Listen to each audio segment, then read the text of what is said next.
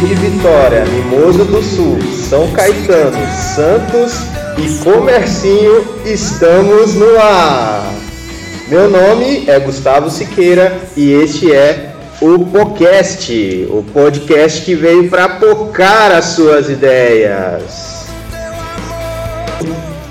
Ei galera, eu sou Leia e olha, como já diria Jesus, o missionário que pega no arado não olha jamais para trás. Amém! Muito bem, galera, nós estamos aqui hoje com a presença ilustríssima de três missionárias da OM. E eu diria que esse, esse programa é especial porque a gente está rompendo os limites da podosfera capixaba. Não. E diria mais, estamos rompendo com as nossas fronteiras, pois esse é um podcast transcultural.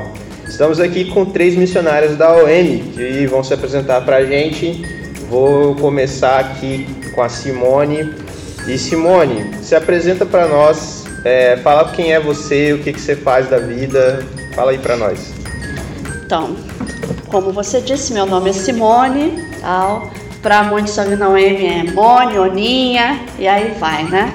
Mas eu já trabalho com a OM já há quase 13 anos e foi um negócio bem interessante porque eu nunca quis saber desse negócio de missões. E de repente eu recebi um convite para um mês trabalhar na secretaria da OM para dar uma ajuda, organizar papelada lá. E esse um mês até hoje não acabou. Esse um mês durou, tá durando quanto tempo? 13 já? anos quase. 13 anos. Isso. Comecei em dezembro de 2004 e até hoje.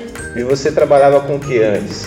Eu trabalhava com secretaria na área de secretaria em uma empresa de papéis, reciclagens.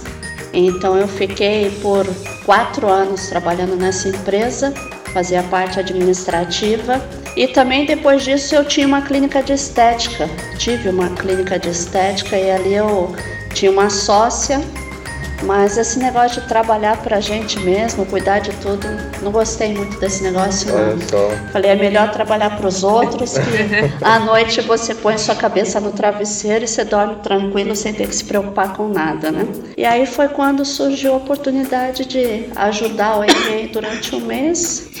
E gostei desse negócio, viu? Pegou É arado e não olhou Peguei, mais para não trás, olhei né? mais pra trás. Até hoje tô aí. É isso aí. E, e Débora, quem é você, Débora? Fala para nós quem é você, o que você faz. Tá, é uma história complicada, né? Quem sou eu, nem eu Complexo, sei dizer, né? né? Essa, essa. Então, eu sou missionária da UEM também desde 2011. Eu trabalhei em alguns campos antes da UEM, porque os meus pais são missionários, meu pai é pastor. Então, mas sempre dentro do Brasil. Quando eu fui para a UEM, aí eu trabalhei é, com missões transculturais. Mas antes disso, eu trabalhava com farmácia, né? Eu sou farmacêutica, formada também em análises clínicas no técnico e agora fazendo uma pós-graduação. Então, eu gosto muito dessa área de saúde, assim, e trabalhar ni- nisso em missões, com isso e com missões. Você diria que juntos. você é bi- bivocacionada? Olha, eu não sei, porque tem gente que fala que bivocacionado é aquele que trabalha em ambos os lugares, né? Então, eu não trabalho mais em farmácia, eu trabalho, assim, o tempo, o período integral na, na, na- em missões. Não trabalho mais em farmácia, mas eu uso a farmácia para compartilhar do, do evangelho. Filho de missionário é benção hereditária, né? É, Ou maldição, né? pois é, eu ia falar isso. pois é, gente. E agora a gente vai conversar com a Gra. Gra, quem é você, Gra? Ó o nós. aí, E fala de onde gente. você é pra nós, que eu, é legal.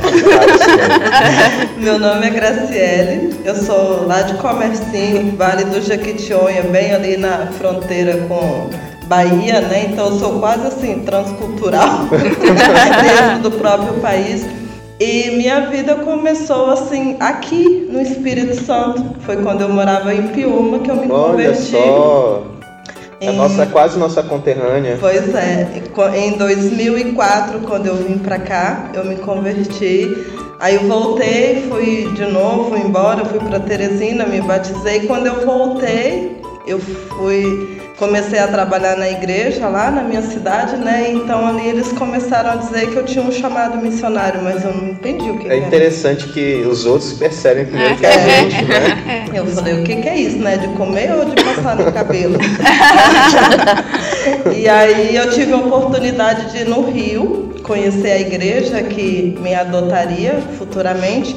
E lá eu conheci o pastor Valdemar, que era o, o diretor da Cairóis. E ele me viu assim, olhou pra mim, em vez de ele falar bom dia, tudo bem, ele falou assim: vou te mandar pro México. Você tem uma Eita, cara de mexicana. assim? eu falei assim, oi, tá doido, né? Tá pensando que eu tô assim. E aí, ali foi onde eu tive a confirmação de que era isso mesmo que Deus queria. E no ano seguinte eu fui para Cairóis. E fiquei com a Cairóis três anos. Aí quando eu voltei, eu decidi que ali não, não dava mais. E aí eu conheci a OM, né, em um dos global, lá em Santos. E lá eu tive a certeza. Cidade boa, olha aí. É, conheci a Simone, né? a- hoje ela é minha chefe aí, não- Ó. nem sabia, né? Deus. E aí eu conheci a OM, vim pra OM em 2014 e tô lá até hoje. E vocês são amigas que o reino de Deus juntou, né? Exatamente. É, o reino de Deus tem essa, essa coisa de, de unir pessoas, né? Apresentar os nossos amigos, Exato. né? É. E na OM a gente trabalha muito essa questão de unidade, sabe? Esse negócio de família. Então nós temos muito isso. Entre nós três a gente tem muito isso, né? Então não é só amiga ali de trabalho, não, mas amiga para horas difíceis também, momentos de dificuldade, né? Então a Oração gente e tal. oração, tal. O missionário tem que orar muito, né? Tem. Nossa, como tem. Tem mesmo. E assim, Mas a, é benção. a gente é, tá, assim, trabalha juntas e tem a, a percepção, né? Uma não amanheceu bem hoje, então o que que tá acontecendo, né? Vamos orar, vamos tá. Então isso é muito legal. Poxa, legal. E a gente está falando muito da, da OM. Eu queria que vocês explicassem para nós o que é a OM né, e apresentassem para nós essa organização. Então, a OM, eu posso falar um pouquinho, as meninas complementam aí também. A OM é uma agência missionária internacional e interdenominacional, onde nós não fazemos acepções de nenhuma religião dos evangélicos, claro. E nós trabalhamos em mais ou menos 120 bases, 120 países, e temos um navio também que é o Logos Hope. É, no princípio, em 1980 e pouco, a gente teve o navio, o primeiro navio da OM, que foi o Doulos. Doulos, ele era considerado a maior biblioteca flutuante do mundo, inclusive nós estamos no Guinness Book por causa disso. Então, nosso o maior atrativo da OM tem sido o navio. Então, o navio é, um, é o que chama, né, atrai as E o pessoas navio ele ancora em cidades e ali ele dá o, faz Sim. as ações missionárias. Exato. Nós temos o chamado line-up, que é a pessoa que vai um mês, dois meses antes da chegada do navio para fazer toda a parte burocrática, né?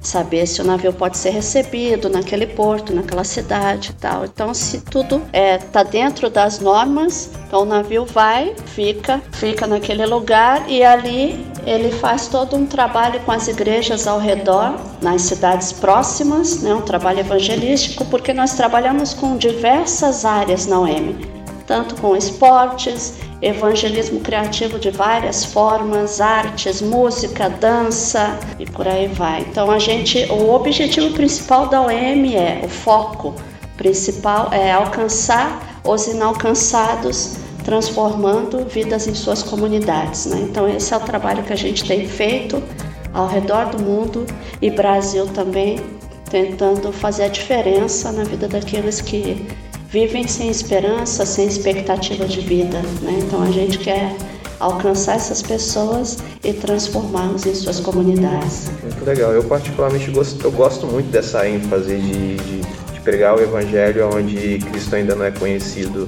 e isso me encanta. Né? Eu gosto muito disso. É até perigoso a gente ficar ouvindo, igual a gente teve aqui essa semana na igreja conferência, né? Falando muito dos povos não alcançados, que é perigoso, dá vontade de a ir embora mesmo, né? É. Ir pra lá. E se Deus quiser, um dia a gente vai. Amém. Alguém quer complementar mais alguma coisa sobre a UM? Algum comentário? Olha só, o Logos Hope, no gancho da, da Simone aí, ele entrou em diversos países que é totalmente contra o, o, o evangelho, é, existe perseguição de cristãos e eles foram lá como biblioteca venderam muitos livros e dentro do, do Logos Hope eles compartilharam o evangelho para muita gente. Então isso foi assim é, essa estratégia que Deus dá é rica demais, sabe? Você, você chega em lugares que você nunca pensou em estar. Eu nunca fui pro, pro Logo Soul, mas eu ouço é, é, dos meus amigos que foram, assim, é, testemunhos milagrosos, assim, sabe? É coisa, assim, muito linda mesmo. É muito legal ver e, e sentir o que Deus faz através de nós, né? Que a gente não é nada, mas Ele faz muita coisa, né?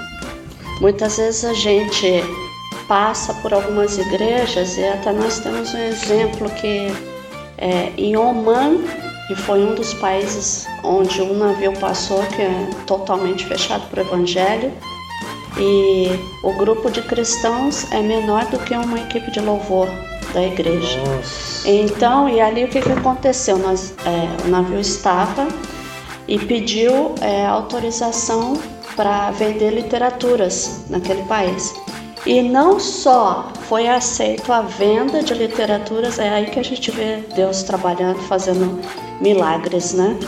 É, não só foi permitida a venda de literaturas no país, como foi permitido até fazer a tradução na linguagem do árabe, na linguagem deles, né? Então foi a primeira vez assim que num país totalmente muçulmano foi aberto a venda de literaturas e o pessoal viu Bíblia pela primeira vez, escrito na língua dele, né, no idioma dele. Então foi um negócio incrível, né? E só voltando para o Brasil, a gente, na nossa base no Brasil, que fica em São José dos Campos, nós temos, estado de São Paulo, nós temos o nosso centro de treinamento missionário. Então, se você quer ir para um campo transcultural com a OM, para um ano, dois anos, nós temos o nosso centro de treinamento, onde você fica cinco meses fazendo um curso de missões e depois cinco meses o curso de inglês para quem não tem inglês. Porque como a OM é uma agência internacional, você não pode sair para um campo com a OM sem ter o inglês. Então nós temos os dois cursos, né, que completa o treinamento.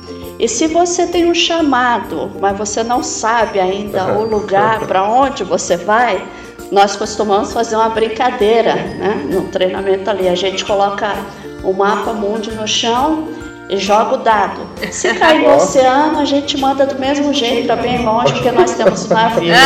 Você não tem por onde escapar. Vai embora do mesmo jeito. O negócio é enviar, né? O negócio é enviar. Então, gente, eu queria que vocês contassem para nós. É, é, esse programa a gente espera que seja ouvido por, por muitos jovens, por muitos adolescentes e também por gente de toda idade eu queria que vocês contassem como é que foi a chamada pro ministério, como é que vocês entenderam assim, opa, Deus está me chamando para esse negócio aí de ser missionário.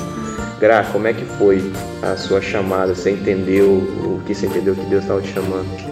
Como eu te falei, né, quando eu voltei para minha cidade, o casal de missionários que estavam lá, eles eram do Rio, e eles começaram a falar isso, que via em mim uma chamada missionária, só que eu não entendia. Então, eu comecei a orar perguntando a Deus o que era, né? O que vinha a ser isso chamado missionário. E aí foi quando eu tive a oportunidade de ir para o Rio. Eu ganhei as passagens para ir conhecer a igreja e para participar da conferência missionária. E lá, no primeiro domingo, estava o pastor Valdemar que veio falar para mim, né? Que você já preencheu a ficha, eu vou te mandar para o México, né? E aí naquela noite, naquela semana, eu fiquei com aquilo na cabeça, eu falei, Deus, o que, que é isso, né? E uma noite eu perdi o sono, eu não conseguia dormir, eu fui orar, eu não conseguia orar. E eu, eu falava com Deus assim, eu não acho que eu tenho capacidade para ser missionário. O que, que eu vou fazer? Eu não tenho nada para oferecer. E nessa noite eu estava tão agoniada e eu não conseguia orar, e eu falei assim, Deus, então tá bom se é para eu ser, então que o Senhor me fala, eu vou fazer da maneira mais louca, eu vou abrir a Bíblia. E eu quero que o Senhor fala. E quando eu abri a Bíblia, abriu exatamente. Se cai na passagem de Judas ali. É. Aí pronto, já era. Mas não caiu. Sabe onde caiu Jeremias capítulo 1? Quando Deus fala, né, que manda.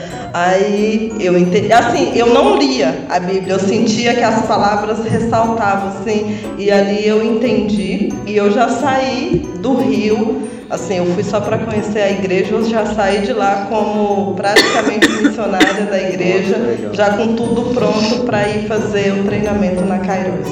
Muito, muito bom. Foi tudo muito louco. E assim, eu era recém-convertida, eu me converti em 2004 né? E aí até aquele processo de entender assim mesmo, de estar tá firme com Deus, eu tinha um ano só. Nossa. Então foi tudo muito recente, né? Então eu fui para Cariós com a cara e a coragem mesmo, assim, de de estar tá aos poucos entendendo o que era ser. Ainda né? no, naquele primeiro amor, é. aquela chama no coração. Uhum, e tentando entender o que era ser missionário, né? Então foi muito, muito, mas foi muito bom. Eu tô curioso com a Débora, cara. Como é que você, filho de missionário, sabe? É complicado às vezes. Eu sempre converso com, com a galera que nasceu na igreja. Pergunto, cara, como é que foi sua, sua conversão? Ah, não sei.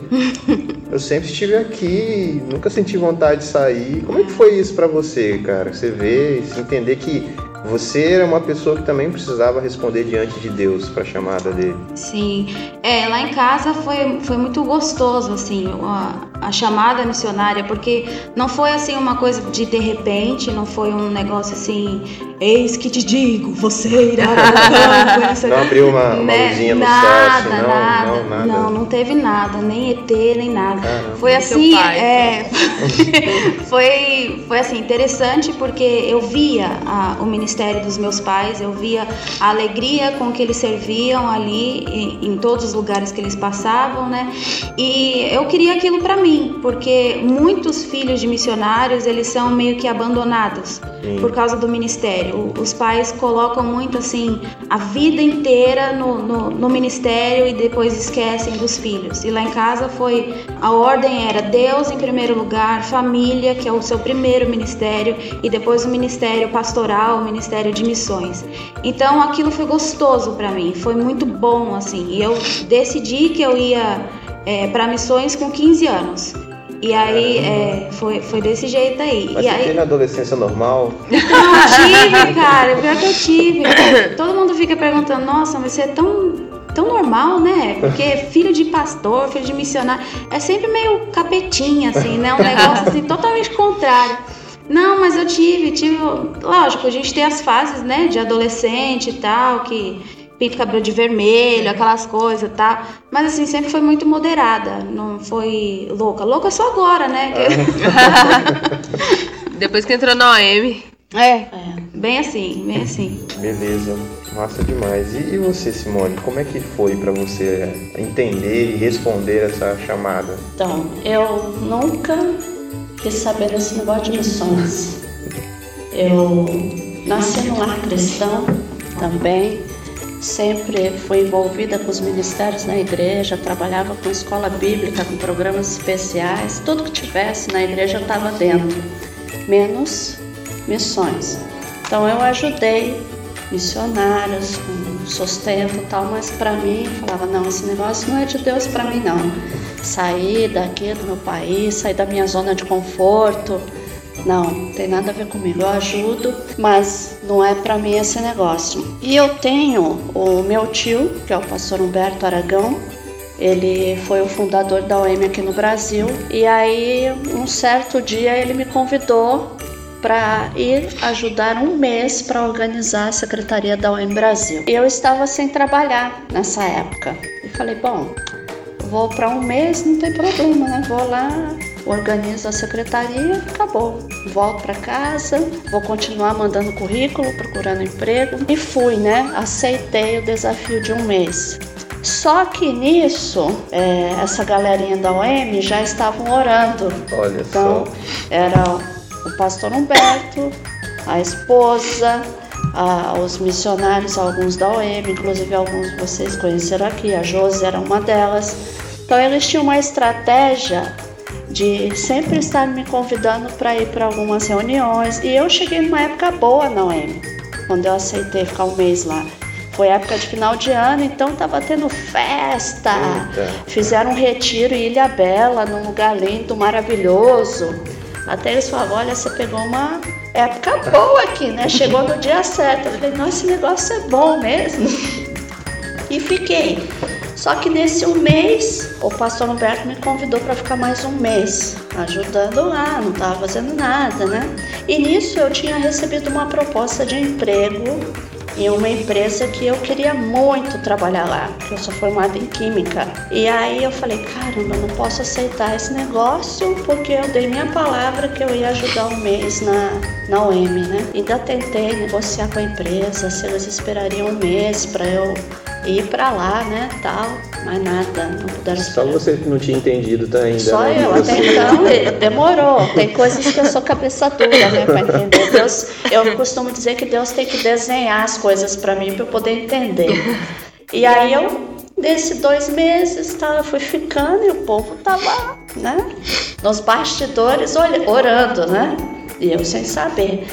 Só que durante esse tempo Deus foi trabalhando de uma maneira diferente na minha vida, no meu coração e mente, e eu comecei a ver de uma forma diferente como que o pessoal trabalhava ali na UEM, como que era aquela loucura do dia a dia, né, e tal, e eu só na secretaria ali, eu falei, caramba, né, tenho que fazer mais, acho que está muito pouco isso que eu estou fazendo, né, e nisso chegou um belo dia numa devocional, eu falei assim, olha gente, o seguinte, eu quero falar uma coisa para vocês.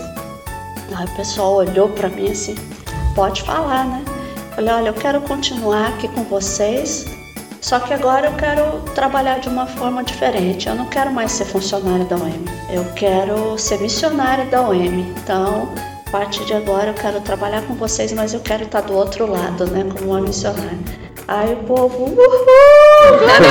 Mas aí que eu fui entender as respostas de oração, né? Aquela festa na Foi. sala e você é, sem entender o que, que tá Os convites para algumas reuniões nas casas, né? O povo tava só me cercando e eu não percebia, né? Mas Deus faz umas coisas assim de uma maneira que. Muito louco, né? Muito louco. Quando a gente vê, você já tá dentro daquele barco lá. E, e você aí... não quer sair, né? Você tá é. lá. Até e... hoje, né? Os dois meses, até hoje. 13 dois meses que viraram 13 anos. 13 né? anos. E louvo a Deus por isso. Tem sido muito bom. Eu queria perguntar uma coisa. É porque a gente vê é, vocês contando do chamado de vocês, de como foi, de como Deus trabalhou, totalmente diferente o chamado de cada uma. É, mas hoje em dia vocês veem assim, tem muita. Não sei se isso já apareceu na M, não sei como é. De muita gente que. Ah, eu tenho um chamado, mas não tem. Sabe? A gente não tem como a gente julgar se a pessoa tem ou não tem. Mas tem muita gente que às vezes quer dar uma de impostor, né? Ah, não dei certo na vida.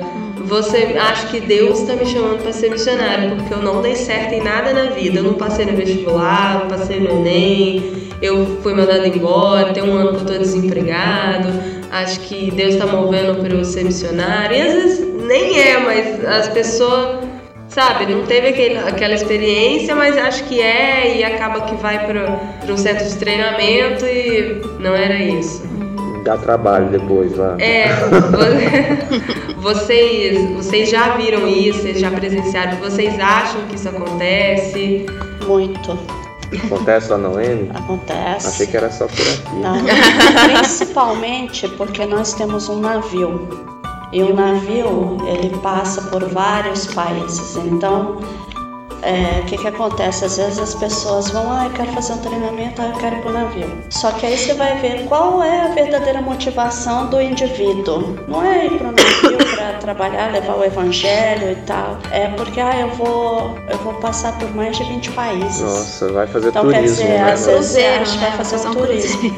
É, então, acontece muito disso. Então eu vou, ah, quero ir no navio, vou conhecer vários países, vai ser muito legal, né? Ah, então você vê, poxa, qual a motivação do cidadão, né? Não é, é pregar o evangelho, levar as boas novas de salvação. Ah, eu vou porque eu quero conhecer outros países. E, e às vezes essas pessoas não fazem nada nem na igreja local, É, né? Que elas são membros e, ah, quero ser missionário. Não, não Vive de ajuda, aparência, né? não ajuda a colocar água pro pregador ali de noite, faz nada, só Sim. senta e fica criticando. É. Dá problema na igreja e vai dar problema na, É. na missão. É por isso que no nosso treinamento lá a gente trata tudo isso durante esse tempo, né? Questão de caráter, é onde você conhece realmente a pessoa, né? Ali a máscara cai, vamos dizer assim, Uhum. né? Então a máscara cai, você conhece, você trata é, a questão de relacionar-se em equipe, porque se você não consegue se relacionar com a tua equipe ali, que fala a tua língua, né? É a mesma comida, é todo mundo junto. Como é que você vai conseguir se relacionar lá fora? Cultura totalmente diferente, é, o idioma diferente. Então você às vezes acha que você vai levar tudo para o outro país e é eles que vão ter que te aceitar Uhum. junto com a tua cultura, com o teu idioma, com a tua forma de se alimentar. E não é por aí, né? Você vai, o que você tem que fazer? Chega no outro país, você tem que ser aceito por eles, né? E não eles serem aceitos por você, né? É meio complicadinha essa questão. E eu queria perguntar para vocês quais foram os campos que vocês tiveram. Qual marcou mais vocês? Bom, eu estive em alguns países, mas assim, o campo em que eu morei foi a Inglaterra. Então eu trabalhei em- na América Latina, em alguns países da América Latina e alguns países da Europa, mas o campo que eu mais morei, assim, que eu abri a mala e deixei coisa no guarda-roupa, foi a Inglaterra. então, assim, a, a parte mais marcante para mim foi trabalhar com paquistaneses. Trabalhei dentro de uma comunidade paquistanesa, onde 98% da comunidade era muçulmana e 2% de ingleses só. Então eles tomaram conta de tudo. Então tinha mercado, tinha farmácia, tinha todos os comércios eram é, paquistaneses e todos os comércios eles falavam urdu e tinha até algumas senhoras que não falavam nem inglês. Então não tinha nem como se comunicar mesmo com, com elas. Mas eu trabalhei ali com adolescentes que nasceram na Inglaterra, são filhos de paquistaneses, mas têm exatamente os mesmos costumes e tal. Então foi assim uma experiência muito boa. A gente não podia falar de Cristo dentro desse bairro, não podia mesmo, de jeito nenhum. Mesmo sendo, sendo na Inglaterra, você não poderia, É. poderia falar de Cristo abertamente. Isso. Então, Deus foi dando estratégias assim gigantes pra gente e a gente tinha que mais é que aproveitar mesmo cada situação e cada é, lugar e graças a Deus uma das adolescentes se converteu nesse nesse projeto, né, nesse ministério. Então, pra mim foi a, a maior alegria assim, ainda que não tivesse se convertido. Seria uma alegria porque a semente foi plantada ali. Não me importa quem vai colher essa semente, né? Mas graças a Deus ele me deu a oportunidade de ver uma conversão ali. Então foi muito, muito especial mesmo. Que bacana. Você, Gra? Eu morei na Venezuela. Né, por Fala três- espanhol fluente? Um pouquinho. morei três anos e quatro meses na Venezuela. Morei em Caracas. Eu morei numa das maiores comunidades de lá. Né? Era bem interessante morar ali. E assim, o que mais me chamava a atenção naquele país é que as pessoas vivem numa pobreza tremenda. Falta tudo, lá inclusive papel higiênico. Foi quando isso? Eu fui em 2009, então. 2009. É, eu vim em dezembro de 2012, em fevereiro Chaves morreu. Então foi aí que o negócio começou a desandar tudo, né? Mas nessa época a coisa assim, eu vi a mudança de 2009 até 2012, a questão de como a coisa foi, foi caindo. E é um país muito que mexe muito com bruxaria. Sério? Muito, muito assim. Então, cada 10 pessoas, 11 é, mexe com bruxaria. Os nossos vizinhos de frente, eles eram assim, satanistas puros. Eles transformavam em aves à noite. Doideira. E o pai, que era o chefe da família, falou que ele não morreria enquanto ele não tirava aquela igreja, enquanto ele não tirasse a igreja dali, né? E o velho bateu as botas e a igreja continua até hoje. Glória a Deus. Mas eles têm assim uma raiva tremenda da igreja, então assim, a carga espiritual é muito forte lá. Então, além de tudo isso, eles vivem numa cegueira tão grande, numa miséria tão grande. Mas o que me chamava a atenção é o amor que eles têm pela nação deles. Apesar de tudo isso, eles passavam horas numa fila para conseguir comprar comida que o Chaves trazia, né? Eles tinham no máximo duas refeições por dia, então eles passavam muito tempo sem comer, isso em quantidade pequena, mas eles amavam e valorizavam muito o país deles, né? As coisas que eles tinham. E, ao contrário da gente que tem vive num país muito rico, abençoado, temos liberdade, não falta nada e muitas vezes a gente critica, né? E eles não. Eles sabiam valorizar é, o pouco que eles tinham, então, que eles tinham. Então eu trabalhava muito com criança e dava dó de ver aquelas crianças, né? Elas comiam muito pouco.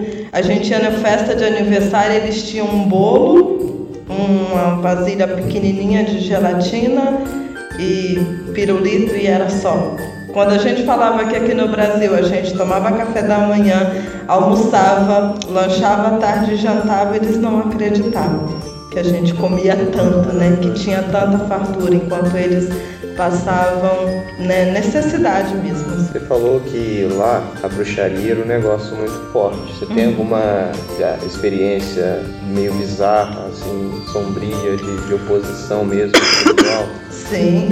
Pode teve... contar pra gente? Posso. A gente sempre fazia cultos assim, né? Grandes, trazia coisas para oferecer à comunidade. E teve um dia que a gente teve um fim de semana bem, bem tenso, assim, a gente fez uma programação, trouxemos pessoas de outras igrejas.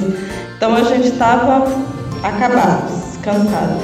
E aí acabou, né? A gente falou assim, hoje nós vamos descansar. A gente morava, é, o casal morava assim, a mesma, quase que a mesma porta de saída. A gente morava em cima da igreja.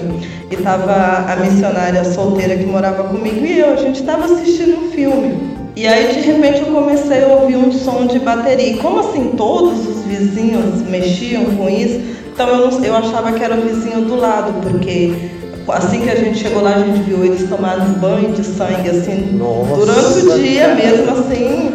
E acabou que o cara foi morto ainda, né? Ele se banhou de sangue para se proteger e foi morto. Um, um jovem, né? Então a gente trabalhava com as crianças, que era sobrinho dele, então os meninos totalmente perturbados. E eu falei, gente, é esse povo que está fazendo bruxaria, né? E aí começou, e, e o volume foi aumentando. Dentro de casa você bateria? Sim. E aí. Aí você ia no cômodo olhar. aí eu, eu já me Cadê? desconcentrei do filme, né? Eu saí na janela e vi que não era. E o negócio foi aumentando. Aí o casal também levantou, gente, vocês estão ouvindo isso? Eu falei, estamos. Quando deu meia-noite certinho, o demônio se manifestou. Eram os nossos vizinhos de frente. Nossa. Então eles se reuniram lá na frente, acho que eles tinham um salão, alguma coisa assim. E aí, o interessante é que o demônio a gente não sabia se era um homem ou se era uma mulher. Vocês viram assim? Não, a gente ouvia. Não dava para ver porque era tudo tampado, era um salão meio que oculto ali. E a gente começou a orar. E nós começamos a orar e colocamos hino da e começamos a orar e repreender. Aí eles perderam o controle do demônio. E aí o demônio começou a. Que isso, E aí eles começaram a brigar entre eles e a gente orando, orando, orando, orando, orando. A gente orou de meia-noite até as duas da manhã. Quando chegou duas horas a gente não tinha mais força. E aí assim, aí o pessoal começou a brigar entre eles. E aí uns já foram embora, a gente falou assim, agora eles se viram. E aí a gente foi dormir. Nossa, cara, que doideira, foi, né? Foi doido. Mas assim, era muito. Eu falava, eu falei, gente, não dava para entender, porque você ouvia eles tentar controlar o demônio, o demônio falando, mas ao mesmo tempo que era uma voz de mulher, uma voz de homem também. Era um negócio. Você, foi a primeira vez que você teve esse tipo de experiência? No, foi no campo missionário? Foi. Lá foi assim onde eu tive a, as maiores experiências de ver assim. É, principalmente essa família, né? A gente às vezes eles estavam lá é, fumando, não sei o que lá, e você olhava para eles, você via o povo totalmente endemoniado, assim. E eles perturbavam muito a igreja, principalmente em momentos de quando a gente tinha eventos, assim, eles me acusaram até que me viram eu agarrando uma criança. Que isso? É. Então, domingo, assim, eu ia buscar as crianças na rua, era porque tinha um beco, assim, para passar, então eles ficavam, eles perturbavam demais a gente. Então, eram pessoas, assim, totalmente endemoniadas. E um desses, dos filhos, né, da família, dizem que ele se transformava em um, uma, um pássaro negro à noite e andava pela comunidade. Que bizarro mesmo, né? Vamos voltar, gente, Vamos. depois dessa. Qual era a pergunta mesmo? Ah, Ó, depois disso aí, depois dessa a gente, é, aí da a gente até parou aqui, deu uma parada, conversou algumas coisas em off, porque realmente tava é, pesada a conversa. eu só lembro dessas coisas na hora que eu vou dormir. Ai, Deus. gente, é, é- Tá queimando. é, vamos lá então. Então vamos pra quebrar esse clima. Vamos contar a história engraçada de campo. Vamos lá. Uhul!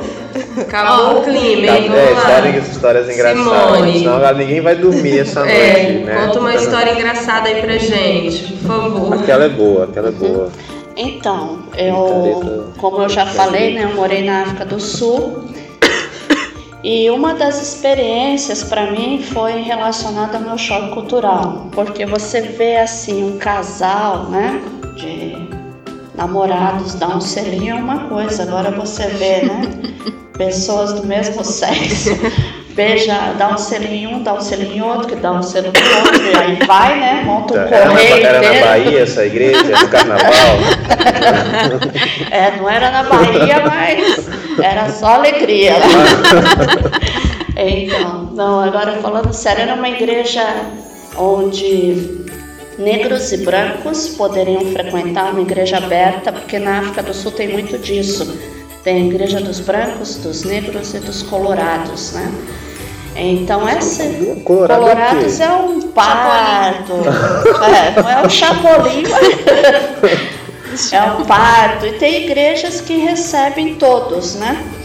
Então, e foi essa igreja que eu estava um certo domingo pela manhã, e ali eu comecei a observar umas coisas estranhas. Chegou uma, uma irmãzinha, aí deu um selinho numa moça, aí essa moça deu um selinho no rapaz, que deu um selinho na outra senhora, que deu um selinho no outro senhor e tal, e por aí foi, né? E eu comecei a olhar aquele negócio e falei, ué, que coisa estranha é essa? Eu tô numa igreja aqui onde tudo é liberado, né? Como é que a liderança da OM me traz para um lugar desse? né? Eu comecei a olhar aquilo, só que eu não percebi que os líderes estavam olhando para minha cara e rindo da situação, porque eu tava assustada com aquele negócio, né? Tanto de beijo pra lá. É, Mandou logo um e-mail Beijo. pra ele. A Era igreja hora dos beijoqueiros. beijo? Não, antes de começar Ah, o culto. tá. Aí Que também- isso, Amy? É, Cheguei no então, lugar errado. No Brasil é love, tá vendo? É, operação matrimônio. Inocente. E aí, o que, que aconteceu? Eu, teve uma hora que eu perguntei para uma das líderes, falei, olha, o que, que acontece aqui? Eu tô notando que é, os as pessoas aqui se dão um selinho uma na outra, né? Menina na moça, moça na senhora, senhora no senhor e vai, né? Aí ela rindo, olhou pra minha cara e falou assim, ah, não, isso aí é a forma que a gente tem entre os irmãos de demonstrar que a gente realmente ama os irmãos de verdade, né? Então, a maneira com que a gente demonstra isso é dando um selinho. Nossa. É, é bíblico, É- né? é sapinho pra todo o lado. santo na boca, né? É, olha aí. Vai. Aí eu olhei esse negócio e falei, bom, ainda sou estranho pra mim, né? Ainda assim, mas é a cultura deles, vamos respeitar, né? Só que aconteceu uma situação e aí eu fui a envolvida, a inocente na história, né? Eu estava na casa de uma das minhas amigas sul-africana e ela é de uma igreja assim que tem a, a beijação toda, né? Liberada. E aí ela me pediu para ajudar ela a fazer uma planilha que era a agenda anual dela de trabalho e eu fui fazer essa planilha para ela, para ela montar a agenda dela. E quando eu terminei, eu entreguei a agenda, mostrei para ela, olha, fiz a planilha, tal, acho que é isso que você quer. Aí ela olhou, falou: "Nossa, tá perfeito, é isso que eu quero". Aí veio, me pegou de surpresa e tacou um selinho em mim. Eu fiquei Socorro, Deus. estagnada ali, né? E aí ela realmente falou, olha, eu te amo tanto, né? E aí eu percebi, realmente esse negócio é cultural mesmo, né? Então, cheguei no Brasil querendo usar essa- tudo brincadeira. O que vai Vai ter de. Vai ter de neguinho falando, mandando e-mail pra OM. Aqui eu quero ir pro mesmo campo que a Simone te beijar.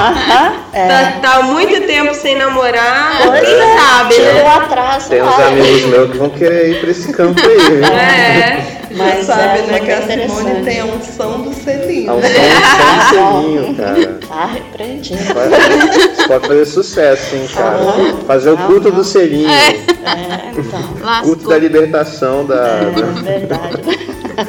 Mas vamos lá. Quem tem mais histórias interessantes, choques culturais e coisas assim? Então, eu venho de uma região, né, que as pessoas têm muito. Se come. É, como é que fala? Esqueci a palavra superstição. Muito Lá em superior. Comercinho? Lá em Comercinho, né? E aí vai eu pra Venezuela, né? Chega lá, as irmãs assim mais velhas da igreja, assim, você não espera nada assim dessas coisas. Nem um dia tava eu de, com a garganta inflamada, eu passava muito mal lá por causa do clima e, e pelo ambiente, né? Aí a irmãzinha, assim, já de muito tempo na igreja, né? Tava na igreja todo dia, ela falou assim, olha, é, tem um remédio que é muito bom para dor de garganta. É só você fazer que vai funcionar. Você pega um chuchu Chuchu, É. e aí você vai pegar e corta ele no meio, aí você vai pegar metade, vai colocar num copo com água e vai tomar. E a outra metade você joga no, no telhado do vizinho. Ah, isso aí tá com cara de superstição mesmo. À medida que o, o negócio vai secando, a sua garganta vai desinflamando. Aí eu contei isso pro Se estiver né? chovendo, não seca. É, não ficar melhora. assim. Aí o pastor falou assim, nossa, então não precisa nem a parte que você vai tomar, não vai fazer efeito nenhum. né? Na verdade, o que vai fazer efeito é a, a parte que você jogou na, No na- telhado no do telhado vizinho. do vizinho. Eu falei, meu Deus, eu não tô acreditando, eu tô ouvindo. você fez? Claro que não.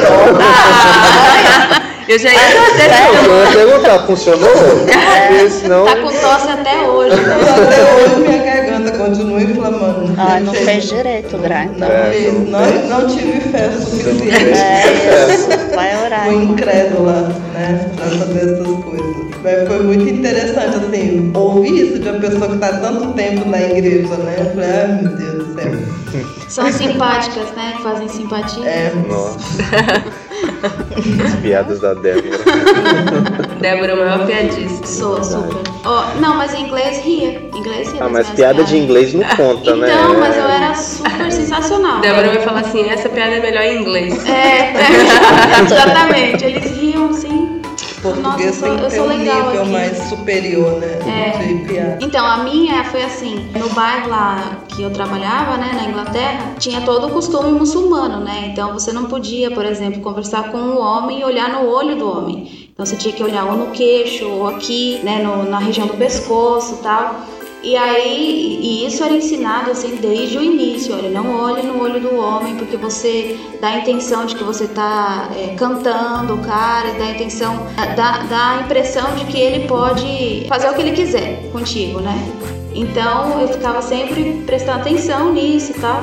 E aí quando eu cheguei no Brasil, eu já estava acostumada, né? Dois anos, então eu, acostumada. E eu conversava com meu pai olhando para baixo, assim. Nossa. E meu pai, Débora, o que, que tá acontecendo?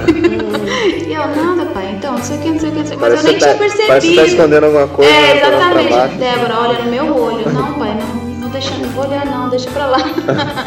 e aí e eu não, não percebia mesmo. Aí depois é que eu fui acostumando de novo, né? Agora eu tenho que reacostumar. Se eu for se É. voltar pra lá, tem que reacostumar. Queixo e pescoço, queixo e pescoço. Não pode. Mas as mulheres você con- conseguia conversar. Sim, com as mulheres sim. Com mulheres você tem certa abertura, assim. Mas com homens. uh-uh. Então, gente, vamos lá.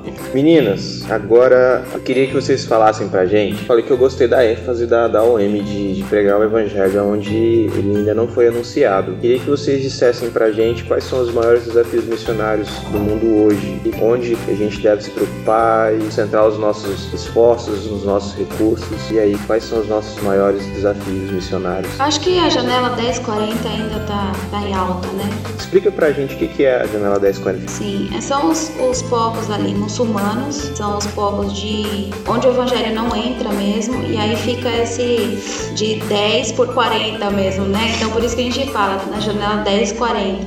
Então são os, esses são os povos ainda não alcançados, né? Onde a maioria é ou muçulmana, ou budista, ou hinduísta. Então e existe perseguição contra os cristãos e existe muita dificuldade ainda de se é, espalhar o evangelho, né? Mas eu creio que assim, é, povos não alcançados, a gente tem inclusive aqui no Brasil. Então, é, missão, missões você faz em qualquer lugar mesmo, né? Porque a gente tem chamado específico. Nós três aqui nós temos chamados específicos e, e, e trabalhamos integralmente missões. Mas todos nós somos chamados para missões. Então, povos inalcançados pode ser o seu vizinho do lado, Sim. que não foi alcançado ainda com o Evangelho. Povos inalcançados pode ser o, o coleguinha da escola, que ainda não conhece o Evangelho, não nasceu com essa cultura. Então, existe assim é, lugares e, e, pessoas que ainda não foram alcançados. Nós visamos o, essa, essa parte aí do Oriente Médio, dos povos ali árabes, porque o nosso, nosso objetivo como OM é isso, mas existem outras é, missões aí que trabalham em tudo quanto é lugar. O, o importante é você dividir mesmo, porque existem bastante missionários e todo cristão ele deveria ser um missionário, né? A gente vê muito também, que eu, eu penso que esse também é um desafio que nós temos, falando só a nível de Brasil, tá?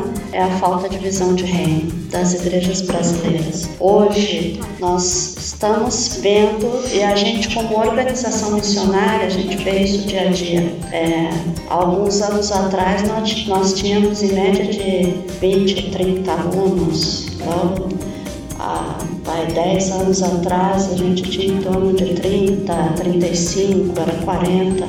Hoje você tem em média, falando não só o M, mas várias organizações missionárias, você tem em torno de 10, 8, 5 alunos algumas vezes. Por quê? O que está acontecendo? Está faltando vocacionado? Está havendo? Eu não vejo nem a questão de estar tá faltando vocacionado, eu vejo a falta de incentivo da igreja. A falta de visão de reino mesmo. Às vezes muitos pastores falam, olha, você quer ir para missões, tá, vai, eu te apoio, tá, mas não é só isso. Eu te apoio com o quê? Só com oração? Não, não é o suficiente. Então você tem que estar junto com o vocacionado, tanto em oração como dedicando é, todo o cuidado para o vocacionado, a questão financeira. Poxa, um missionário ele não vai para um outro campo para brincar. Ele vai ali na comissão de frente, na linha de frente do exército, né? Vai para lutar pelo povo de Deus, né? E onde estão as igrejas por trás disso? Então, às vezes a gente já cansou de ver não em pastores que falam, ó, você quer ir, tá, vai, pode, fica à vontade, tal, a gente apoia, só em oração. Como é que o cara vai? Se ele, se o nosso treinamento é integral, você não tem como trabalhar. E de onde vai vir a renda? Alguns têm sim família, é, amigos, outras igrejas, né, que vão investir, mas e a tua igreja? Eu acho que o, é o John Piper ele diz que existem só três tipos de cristãos, né? Os que são enviados, os que enviam e os desobedientes. É. Eu, eu, acho que é, a igreja brasileira tem ficado muitas vezes nesse terceiro grupo, né? A gente tem sido desobediente nessa, nessa ordem que temos recebido.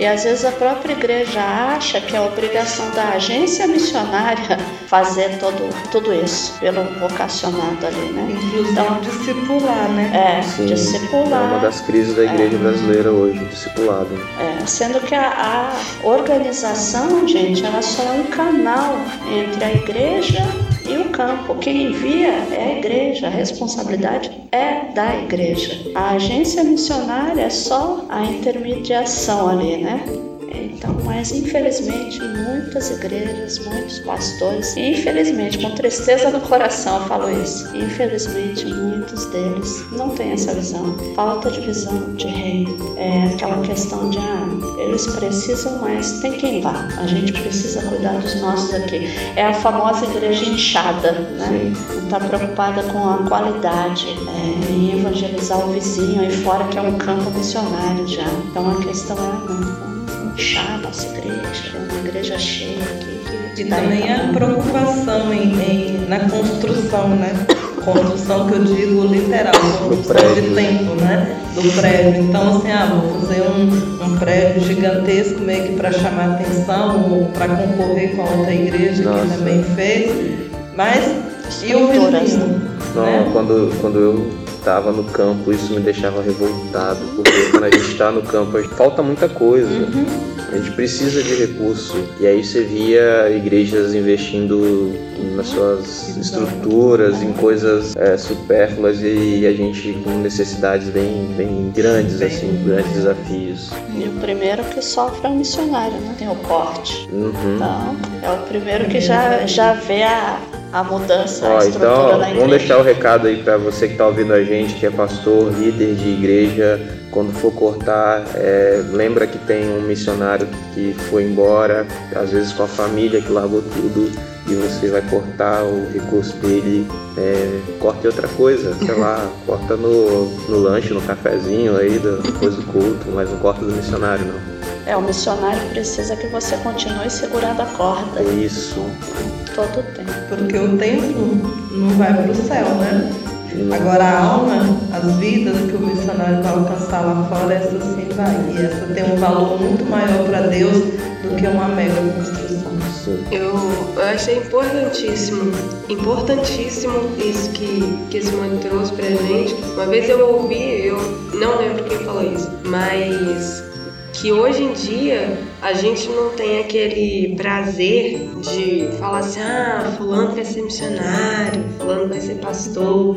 Se a gente chega para um. Igual a Débora falou que sentiu a chamada dela com 15 anos. Pensa hoje, um adolescente de 15 anos, chega para o pai e para a mãe, fala assim: Eu tenho chamado missionário, eu quero ir para o campo, Deus já me deu meu campo, eu vou para Bangladesh. e é isso. Deus tem isso para mim, eu sou vocacionado para isso. Um pai e uma mãe para falar assim: Meu filho, senta aqui, vamos conversar. Você tem 15 anos. Você acha que é isso mesmo? Você tem uma faculdade, você tem um trabalho, você tem que ganhar dinheiro, você tem que investir, investir nos seus estudos. Isso, você tem que investir nos Depois seus estudos. Depois você pensa nisso. Isso, acho que você está um pouco enganada. Ela vai conversar com um psicólogo, uma orientadora de carreira, tal, faz teste. E suprime aquilo do, da pessoa, do adolescente. E a gente não tem mais esse prazer de falar assim, não, meu filho foi chamado para ir para o campo. Amém. Ah, meu, meu filho foi chamado, minha filha foi chamada para ser pastor, educador, educador religioso, para ser ministro de música, para largar tudo para servir a Deus em tempo integral. Hoje em dia a gente não, não vê quase isso mais nas igrejas de falar assim, olha, a gente está recomendando ao seminário esse irmãozinho aqui da nossa igreja. Tem muito tempo que eu não vejo recomendar um seminarista sim, na igreja. Sim. Uhum. É, é, os casos que eu tenho visto, que eu me formei tem três anos, eram os caras que chegaram, foram pro seminário depois a igreja ficou sabendo, né? Porque a igreja não tem a sensibilidade mais de ver o, o, o vocacionado enviar ele. Uhum. Isso aí, eu, eu, por isso que eu achei muito importante isso que Simone falou sobre o reino, porque a gente está muito preocupado com a terra. A gente ama essa terra, a gente quer ficar aqui, a gente quer construir tudo que a gente puder aqui, porque é para quê? Não ajunteis tesouros na terra, ajunteis tesouros no céu. Poxa, aí eu, eu não sei, eu não posso julgar também o pai, mamãe, eu não tenho filho nessa idade, mas de repente parece que, que é. Meu filho fracassou na vida Sim. porque ele quis ser missionário. Uhum. Meu filho fracassou porque ele é pastor. Meu filho não é engenheiro. Meu filho não é empresário. Meu, minha filha. Parece que é tipo uma frustração. Ah, criei pra ser médico. Deu pra ser missionário lá em Bangladesh. Vai pagar pra trabalhar. É, é Puxa vida, irmão, irmã, vamos olhar o que Deus está fazendo. Se Deus está chamando seu filho, se está chamando sua filha, ora junto com ele e fala: vamos colocar isso diante do Senhor para ver se é isso mesmo. E se for, abençoa seu filho, vai em nome de Jesus que ele vai cuidar, porque se Deus está chamando, ele vai sustentar. E você também vai segurar a corda, como as meninas colocaram aqui. Eu vi só um cara assim na vida também, que é um cara muito louco dizer isso, que mandaria o filho dele pro lugar onde o evangelho é totalmente desconhecido. Paul Washer, ele fala, uhum. eu falo assim, ah, se meu filho falar que vai, eu falo, vai meu filho, vai e morra pelo evangelho. É. E eu acho que a, a mensagem da cruz tem sido esvaziada. Uhum. É, eu, eu, acho que tudo isso é um sintoma também dos nossos púlpitos, então estão enfraquecendo, enfraquecendo a mensagem da cruz. E a gente vê esse reflexo lá no campo, né? Uhum. Pesado isso aí. É, ficou um clima. Ficou um clima aqui, né? Mas... Queria que vocês dissessem, assim, dessem um conselho para aquela pessoa que Deus já falou, coração. Deus já chamou, mas ele está procrastinando, ele está inventando desculpa. Mas quando ele ouve aquela mensagem missionária, o coração arde, mas ele aí bota o pezinho no chão e fala: Não, eu tenho que, tenho que estudar, tenho meu trabalho. O que, que vocês diriam para essa pessoa que está enrolando? Olha, eu acho que se a gente é, procurar por condições para ir para missões, a gente nunca vai a gente é muito medroso, então não, eu preciso ter um plano B, eu preciso é, ter uma faculdade, eu preciso ter um estudo, eu preciso ver até onde vai dar certo para então eu ir para missões. E quando Deus chama, Ele chama você como indivíduo, Ele chama sabendo que ele te deu tais dons. Então não é uma coisa assim de ah, vou chamar a Débora, vou ver o que, que, que, que vai dar nisso. Não, ele, ele já já está programado chamar. Então é, você não ir seria uma desobediência, você estaria perdendo muita coisa. Não que Deus vai te castigar, vai jogar um raio na sua cabeça, vai né, rachar a sua cara, não sei o que, não, não é isso. Mas assim, é muita coisa que se perde porque a gente pensa que a gente vai só para abençoar, é só para trabalhar, é só para se cansar e perder cabelo, não sei o que. Mas o que Deus faz no campo é impressionante. A gente sai assim muito abençoado. Ah, talvez até mais, a gente não sabe da outra vida, né? Mas talvez até mais abençoado quando estamos lá, quando obedecemos. Então, a graça e a misericórdia de Deus nos acompanham assim, nos acompanham todos os dias, todas as noites. E é incrível você ver esse, esse poder assim é, dele, né, sobre nós. Então, meu querido, minha querida, se você é, foi chamado para isso ou foi chamada para isso, não perca tempo não. Vai, Deus vai dar as condições, Ele vai suprir todas as necessidades e vai ser assim, vai ser sensacional. Essa é a palavra. Tinha um amigo meu que dizia, né, é uma briga entre você e Deus, quem você acha que vai perder? é uma então, boa frase. É, exatamente. Então não adianta, né? Eu lutei muito até porque eu não entendia é, o que Deus queria, né? Mas no momento que eu entendi, eu falei, Deus, eu não sei nada, eu não tenho nada para oferecer, estou aqui né? E nunca me arrependi por isso, porque tantas oportunidades que eu tive de aprender, de crescer. Então, assim, não adianta ficar esperando, esperando. Se Deus já falou, vai. Só vai. Só vai. e você vai ver grandes coisas acontecer na sua vida.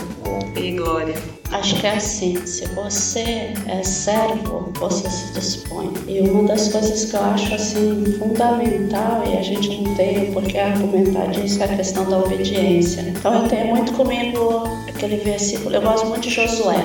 E aí, para Josué. Exato. Nossa. Josué 1,9 é o meu versículo-chave. Então foi um dos que mais falou comigo na minha decisão de realmente, ah, é isso que eu quero, servir Deus em tempo integral, trabalhar para o reino toda a minha vida. E Josué 1,9 fala muito claro isso comigo. Não te mandei eu, então Simone, te mandando. Seja forte, corajoso, não te desanimes, porque eu sou contigo onde quer que andares. Então, eu acho que se a gente se dispõe, se a gente é servo, é, Deus faz as outras coisas. Né? Dependente de, da igreja estar tá com você ou não, é, a própria organização estaria tá apoiando 100% ou não. Acima de qualquer coisa, de tudo, Deus está. Então, se Ele abriu as portas para você, com certeza você entendeu claro de Deus, vai Ele vai suprir. E com isso, todas as coisas vão sendo acrescentadas, né? Porque a gente está buscando primeiro o reino de Deus, né? Então tudo vai sendo acrescentado. E a própria igreja aprende com isso. Né? Não quero dizer rotular só no pastor, porque às vezes não é só o pastor, mas a própria igreja em si, né? como um todo. Então, a própria, eu vejo que a igreja aprende muito com a vida do missionário, com as experiências que o missionário tem. Então, meus queridos, não desanimem. Se você tem convicção, se Deus já falou claramente com você, vai, conversa com seu líder espiritual, pastor da sua igreja, que eu vejo que ele é o anjo da igreja para estar ali com você, te apoiando, te orientando. Converse com a sua família, que é o teu porto seguro, o alicerce que você tem, até mesmo porque a gente aprende Deus, família e ministério. Converse com essas pessoas, ore muito. E se Deus falou claramente contigo, não te desanimes, porque Deus é contigo em todo o tempo, independente das circunstâncias. Ele sempre vai ser contigo. Deus sustenta, gente? Sustenta. Mais do que a gente merece, muito mais. Verdade. Pra gente caminhar pro final já, quero ser missionário da OM, o que, que eu faço? A OM me aceita? Tamo o que, eu preciso para ser missionário da OM? Se alguém quiser ser missionário da OM, o que, que a gente faz, meninas? Eu acho que está disposto, né? Aí, e está disposto a servir, ser realmente um cristão, né? E a OM está de braços abertos para te ajudar em Tem, tem algum e-mail, tem algum site, tem algum contato? Como é que eu faço para entrar em contato com a OM? Tem o site da OM, www.om.org.br e ali você encontra todas as informações para, assim, todas as informações, inclusive ministeriais, o que a gente faz ali, o que, que é interessante para você sobre o treinamento missionário. Então tem todas as informações ali. Caso você não queira ir para um longo período, mas nós também oferecemos oportunidades para aqueles que querem dedicar 15 dias das suas férias para trabalhar para o reino de forma prática. E é onde se encaixa o nosso ministério, que é o Global Challenge. Você pode se envolver com uma das nossas viagens missionárias. Nós temos mais de 150 oportunidades para oferecer para você. Então a única coisa que nós pedimos para que você seja parte disso é que seja maior de 18 anos, tanto para as nossas viagens como também para ser um missionário da UEM maior que 18 anos, dois anos de conversão e você precisa estar envolvido com o ministério da sua igreja. E tendo recomendação do seu pastor, né? Isso é importante. Então, galera, esse foi o nosso bate-papo com as nossas missionárias da OM. Se você quiser conversar com elas, a gente vai colocar lá na postagem o contato do Facebook, trocar uma ideia sobre vocação, sobre vida missionária. E a gente também vai estar lá né, na postagem para ouvir as críticas, a, as recomendações, as ideias que vocês vão dar pra gente. E é isso aí. Leinha, quer falar alguma coisa? Agradecer, agradecer demais as meninas por esse tempo. Elas estão aqui, a gente tem aprendido muito. Falar pro pessoal não se enganar, quem vê elas falando assim, elas são bem palhaça. Mas elas também sabem falar sério. E isso é muito bom. Isso é muito bom. Eu tenho aprendido muito com elas, aprendi mais ainda que agora. E perguntar se tem campo missionário pra Disney. Sentir. Chamado agora. Tem Simone, barquinho pra Disney? A gente tem um barquinho lá na OM, não sei se a gente leva para Disney, né? Mas Pra Venezuela ninguém, pra Venezuela ninguém quer ir, né? É. vou mandar, vou dar um barquinho para você, você vai parar na Disney. Mas é a gente que quer agradecer vocês por essa oportunidade também de poder compartilhar um pouquinho daquilo que a gente tem experimentado e vivido em missões, né?